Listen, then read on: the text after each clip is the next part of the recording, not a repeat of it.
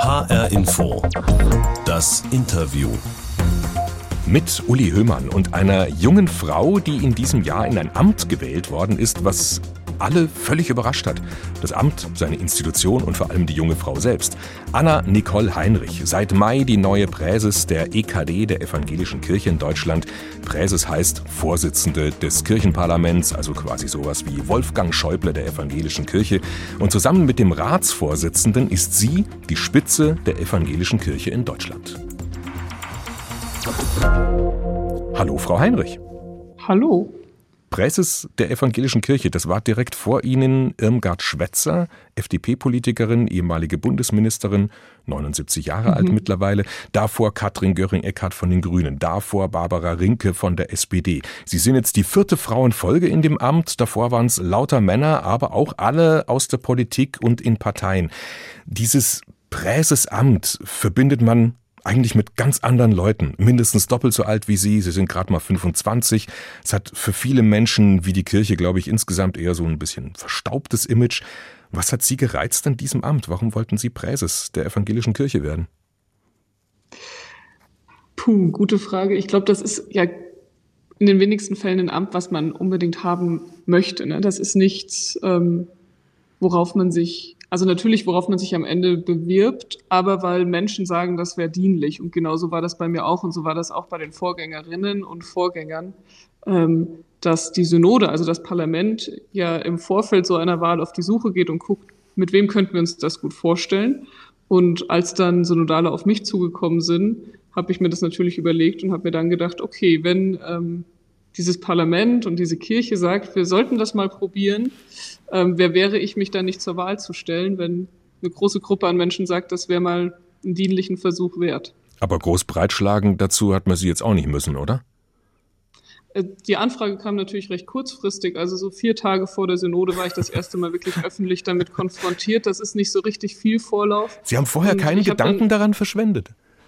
Nein. Also der Transparenz halber muss man sagen, dass äh, drei Wochen vor der Synode ein Synodaler mal spät nachts eine Nachricht geschrieben hatte mit Hey Anna, wie wär's denn mit eins Bräses? Und ich habe um kurz vor Mitternacht geantwortet zu Schnapsideen, um kurz vor Mitternacht verhalte ich mich nicht. Und damit war die Sache auch wieder vom Tisch. Also ähm, tatsächlich habe ich nicht damit gerechnet, auch nicht, dass irgendwer meinen Namen da ähm, öffentlich ins Spiel bringt. Und habe mir das dann aber echt gut überlegt. Also ich habe dann in der Situation, als ich darauf angesprochen worden bin, habe ich gesagt, ich kann jetzt nichts dazu sagen. Also erstmal ehrt mich, aber ich muss mir das echt überlegen und habe mir dann einen Tag Zeit genommen, das sozusagen einmal strukturell zu klären. Also was heißt das für Arbeit? Was sagt die Family dazu? Also würde das gerade in mein Leben passen? Und habe dann am zweiten und dritten Tag sozusagen mit ganz vielen Synodalen, mit ganz vielen Menschen, die ich gut kenne, mit Menschen, die ich nicht so gut kenne, mit Menschen, die mich mögen, aber auch mit Menschen, wo ich weiß, die mögen mich vielleicht nicht so gern, ähm, drüber gesprochen und so ein bisschen sondiert, ob das auch inhaltlich Spaß macht. In der Reihenfolge, weil ich mir dachte, für mich ist es schlimmer, wenn ich mir erst inhaltlich Gedanken mache, ob ich es mir vorstellen könnte und danach merke, das passt gerade eigentlich nicht in mein Leben. Deswegen habe ich erst überprüft, ob es in mein Leben passt und dann geguckt, ob es inhaltlich passt. Und ja, hat's dann. Unmittelbar nach Ihrer Wahl im Mai haben Sie gesagt, wie verdammt mutig das sei, von der Kirche Sie gewählt zu haben. Was genau ist daran mutig? Also, dass Sie so viel jünger sind als alle Ihre Vorgängerinnen und Vorgänger oder noch was anderes? Ich glaube, das Alter allein ist es nicht, aber der Institution, in der ich mich gerne engagiere, der Kirche wird ja oft unterstellt, dass das war schon immer so, das machen wir immer so, das machen wir immer weiter so.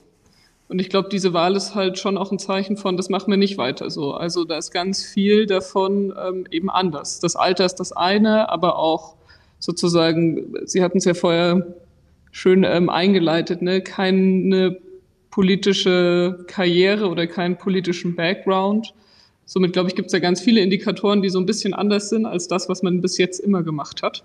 Was ist denn da passiert in der evangelischen Kirche dann in den letzten Jahren, dass eben man jetzt etwas anders macht und nicht so wie bisher?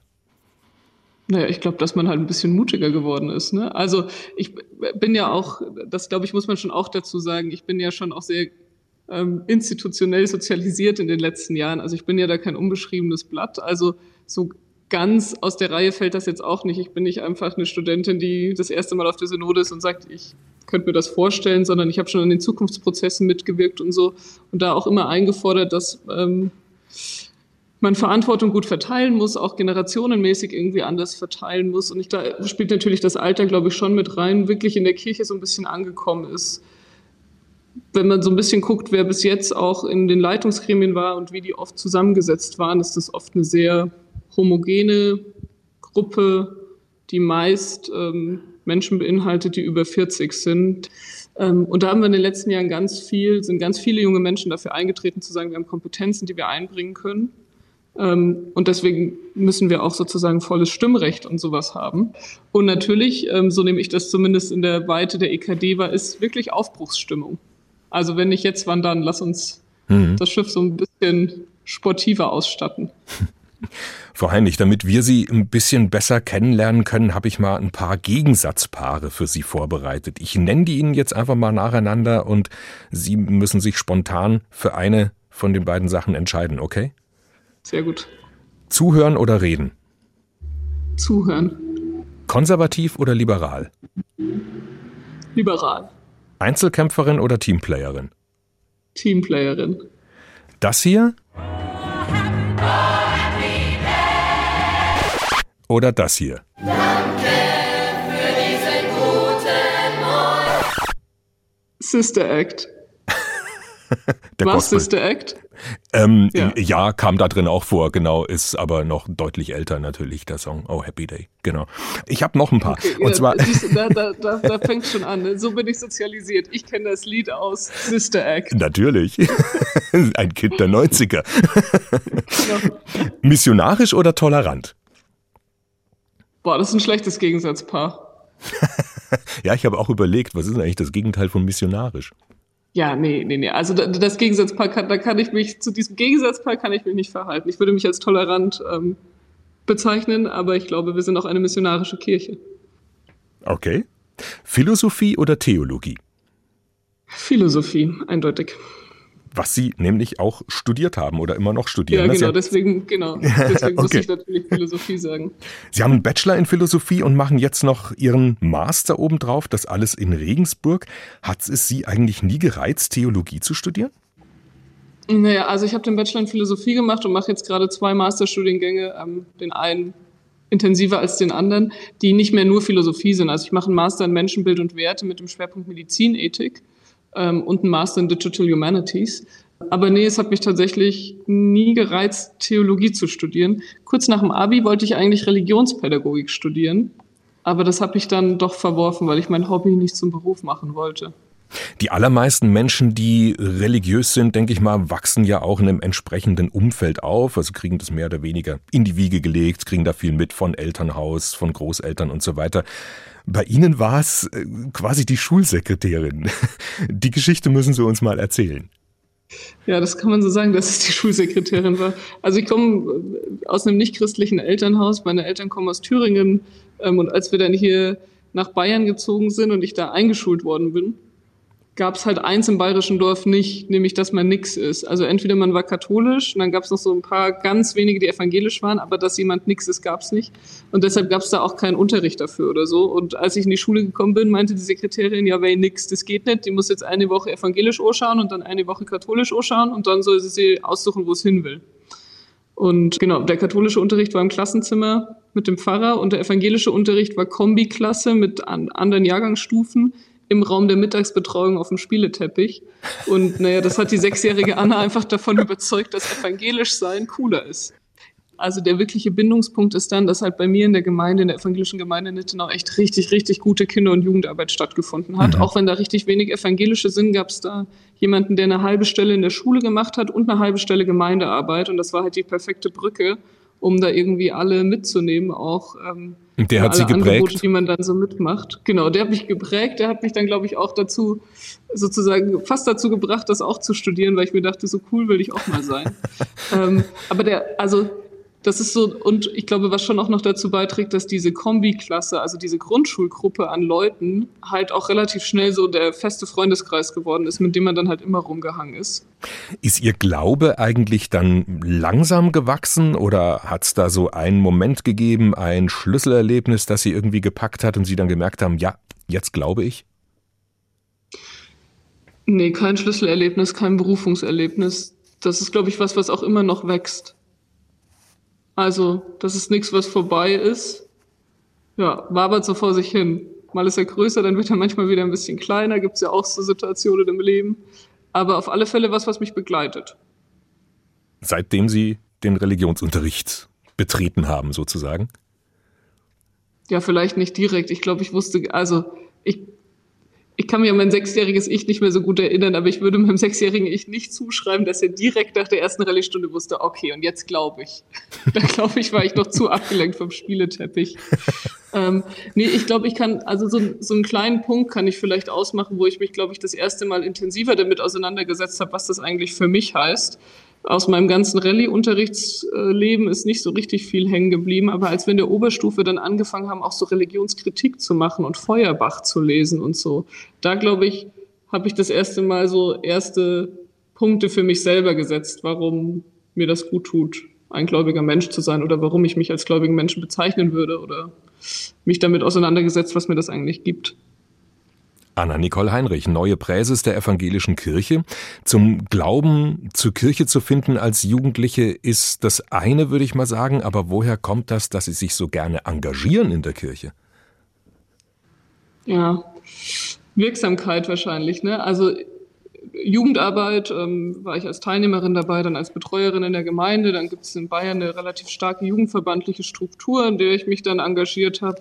Dann wird man gewählt. Ähm, und dann merkt man irgendwie, oder habe ich zumindest gemerkt, da kann ich meine Kompetenzen, die ich habe, gut einbringen. Welche denn? Ich kann zum Beispiel, also ja, ich wollte gerade sagen, was ich nicht kann, ne, weil das können wir als Kirche immer besonders gut, aber ich bin zum Beispiel eigentlich so richtig unnütz auf einem Gemeindefest, weil ich kann nicht gut Kuchen backen, ich bin auch nicht so richtig gut im schnellen Kopfrechnen, also bin ich auch an der Kasse nicht wirklich nutzbar, aber Kinderbetreuung könnte ich machen. Aber so, da, da, da habe ich nicht so die Skills dafür. Aber diese, diese formalisierten Gremiensachen zuzuhören und dann auf den Punkt zu bringen, was eigentlich Forderungen oder Positionen sind. Genau, das mhm. hat mir sehr viel Spaß gemacht. Und dann ist irgendwann noch dazugekommen, dass ich auch gemerkt habe in dieser ganzen verbandlichen ähm, Sache, dass ich ziemlich gerne moderiere und, glaube ich, auch ein, eine gute Moderationsfähigkeit habe. Und das kann man in kirchlichen Gremien gerade in aller ihrer Diversität ähm, ziemlich gut gebrauchen. Also das heißt, es geht jetzt Ihnen nicht nur ums Dabeisein, um irgendein Zugehörigkeitsgefühl, sondern schon auch ums Anleiten, Anführen, Moderieren, wie Sie gesagt haben auch. Ja, also das kann man natürlich nicht wegtun. Ne? Wenn man sich für, also wenn man sich zur Verfügung stellt für so einen Job, dann muss man das schon auch ein bisschen mögen, sozusagen, dann auch in der Öffentlichkeit zu stehen und am Ende aber halt auch den Kopf dafür hinhalten zu müssen. Da, dafür habe ich mich jetzt committed für die nächsten Jahre und mhm. ähm, dann muss man das auch ausfüllen wollen. Ja, Sie haben jetzt nicht nur Einfluss, das ist schon auch Macht, was Sie da haben. Ist Ihnen das wichtig? Nee. Also, nee. Ah, das ist eine schwierige Frage. Es macht mir wichtig. Also in dem Sinne, dass Sie eine Idee, die Sie haben, sehr wahrscheinlich auch durchsetzen können. So würde ich es jetzt mal umschreiben. Das steile These. also ich glaube, ich glaube, da bietet unser Kirch, also unser protestantisch-kirchlicher Apparat einfach sehr, sehr gute Mechanismen. Ich meine, wir sind parlamentarisch aufgebaut. Es gibt verschiedene leitende Gremien, so dass nur weil eine Einzelperson, egal wie mächtig sie ist, eine gute Idee hat, das nicht heißt, dass diese gute Idee dann umgesetzt wird. Ähm, dafür sind wir viel zu gewaltenteilig aufgebaut. Ja, aber ich würde ähm, schon mal behaupten wollen, dass eine Idee, die jetzt von der Präses kommt, eine größere Wahrscheinlichkeit hat, umgesetzt zu werden, als von irgendjemand anderem in der Synode, oder? Ja, ja, das glaube ich, kann man so sagen. Es könnte aber auch genau gegenteilig sein, weil sie von der Präses kommt, wird sie nicht umgesetzt. Ist jetzt, ist jetzt nicht so, aber könnte genauso in die Richtung kippen. Ist die Synode so ähm, rebellisch?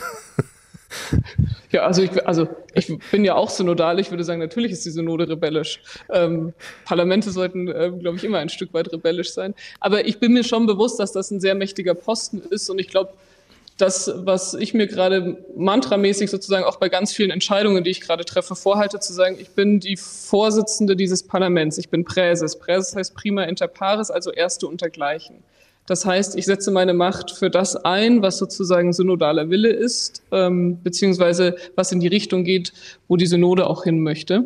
Und genau das immer wieder gegen zu checken mit den Synodalen ist jetzt auch in den ersten Monaten echt wichtig gewesen, da einfach auch viele Gespräche zu führen und zu gucken, für was setzt man dann die Macht ein mhm. und wo setzt man auch Themen.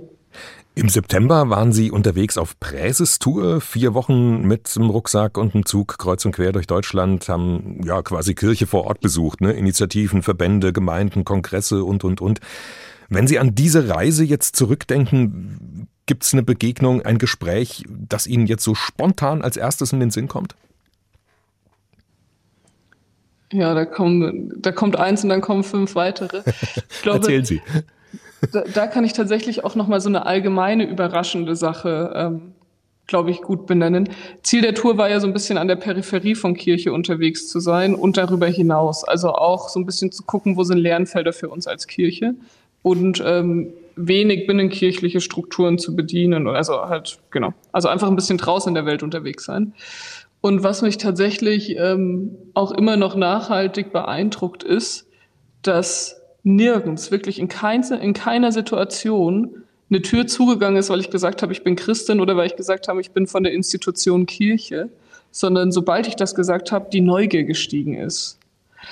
Also das hat mich wirklich stark überrascht, sowohl bei den Leuten, bei denen wir übernachtet haben, weil wir hatten ja die Regel, dass wir nur privat übernachten und nur mit den Öffis fahren, also nur Zug und so fahren. Also somit haben wir nachts immer bei jemandem übernachtet, den wir nicht kannten und waren untertags unterwegs und haben Leute besucht. Und ähm, die waren alle immer total begeistert, dass Kirche sich für sie interessiert oder dass die Präses gerade mal bei denen übernachtet, ob, äh, übernachtet, obwohl die wenigsten wussten, was eine Präses ist, als wir gefragt haben, ob wir da übernachten können. Die ganze Tour, die vier Wochen, haben Sie relativ groß auf Instagram begleitet. Also sind, darf ich glaube ich sagen, nicht die mega Insta-Influencerin mit gut 4000 Abonnenten, Likes im dreistelligen Bereich. Aber das war schon sehr neu für die Kirche, vermute ich mal, oder? Na, weiß ich nicht. Ob, nee, in der Kirche gibt es schon auch Leute, die das äh, gut machen auf Instagram und Social Media. Ne? Für mich war das super neu, weil Sie sagen es, ne, ich war noch keine und ich bin eigentlich auch keine und vorher eigentlich auch nicht. Und das wäre echt auch ein Mordseck, das immer dann Sachen zu posten, schöne Bilder zu machen. Ja, das so. macht ziemlich das, viel Arbeit, ja. Ja, das habe ich auch gemerkt in den vier Wochen, dass das ziemlich viel Arbeit macht. Ähm, hat aber auch echt viel Spaß gemacht, weil ähm, obwohl das jetzt nur 4000 Leute sind, ne, kommt dann halt auch echt viel Feedback und Resonanz und Einladungen auch auf der Tour, auch dann so ein bisschen Unterstützung, wenn wir doch mal in der Stadt waren, wo wir niemanden kannten, dann wusste, ah, da hat irgendjemand geschrieben, da, dem schreiben wir jetzt einfach mal, vielleicht kennt der jemanden, bei dem wir pennen können. Also so richtig, ähm, ja, ich weiß nicht, ich glaube, dieses Community Management hat schon auch Spaß gemacht. Ist wahrscheinlich der Community Management ist, glaube ich, der Fachbegriff dazu, ne? Aber mit den Leuten so ein bisschen in Kontakt zu treten und ansprechbar zu sein. Und das hat man halt sonst, gerade wenn man in so einer Funktion unterwegs ist, eher selten, dass da, danach, wenn man irgendwo war, Leute nochmal Feedback geben oder so. Die wenigsten schreiben eine E-Mail, ne? aber auf einer mhm. Instagram-Story ist schnell geantwortet, zu sagen, hey, war cool, aber die zwei Punkte wollte ich eigentlich noch sagen, habe ich nur nicht mehr zu reden bekommen und dann kann man irgendwie nochmal anders mit den Leuten in Kontakt treten. Genau, jetzt probiere ich das ja auch so ein bisschen weiterzumachen, aber es, ist, es frisst halt echt viel Zeit, aber ich glaube, es ist auch eigentlich echt wichtig, da präsent zu sein, weil das einfach ein super krass guter Resonanzraum ist. Anna-Nicole Heinrich, Präses der Evangelischen Kirche Deutschlands. Frau Heinrich, H-Info, das Interview ist die Sendung mit der Box, der Interviewbox, in die wir immer was reintun für unsere Interviewgäste. Jetzt sitzen wir uns ja nicht direkt gegenüber, sondern sind nur einander zugeschalten und deshalb habe ich in unsere Interviewbox was zum Hören reingemacht. Hier ist es, hören Sie es einfach mal an. Hey Leute, heute geht's um Skateboards. Ich versuche heute selbst ein paar Tricks, die ich noch nie probiert habe. Und jetzt die Checkliste. Was ist ein Olli? Was ist ein Kugellager? Und warum können wir das Gleichgewicht halten? Das check ich für euch. Haben Sie es erkannt? Äh, ist es Checker Chan und Checker Charlie? Ja, ganz genau. Checker Chan vom Kika. Ja. Checker Chan, ja, genau. Eine halbstündige Wissenssendung, ne? Erklärvideos für ältere ja, Kinder. Kenn ich.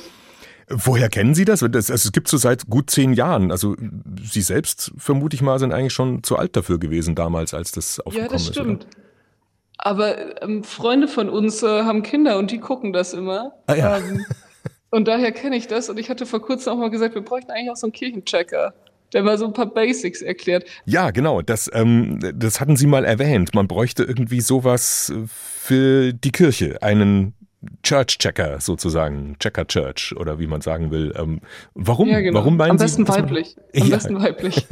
die drei Checker sind ja alle männlich. Stimmt, genau. Äh, warum braucht das die Kirche? Ich glaube, wir machen ganz viel, was, wenn man es nicht weiß, erstmal irgendwie befremdlich wirken kann und was einem auch Unsicherheit gibt, wenn man in den Raum kommt.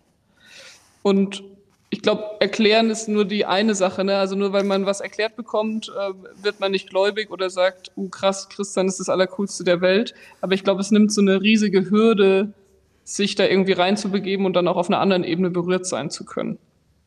Und jetzt könnte man sagen, ne, das macht man im Rallye-Unterricht und so, und das lernt man aber ganz viel, oder das lernt man eigentlich von der Familie, das kriegt man von zu Hause mit, wie das alles funktioniert. Aber so ist es halt heute nicht mehr. Ne? Irgendwie die religiöse Sozialisation bricht echt irgendwie ab. Leute wie ich sind in Zukunft nicht mehr die Ausnahme, sondern wahrscheinlich ähm, die Regel irgendwann. Und ich glaube, da muss man echt ja, einfach viel erklären und das dann halt auch in coolen Formaten. Ne? Also mhm.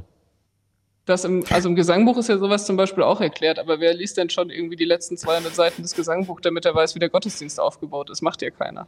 Aber liegt es wirklich am Erklären? Also ich meine, dass so viele Menschen aus der Kirche austreten oder gar nicht mehr eintreten, liegt das wirklich daran?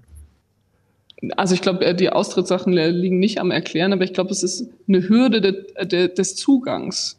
Gottesdienste sind, glaube ich, da echt ein richtig gutes Beispiel.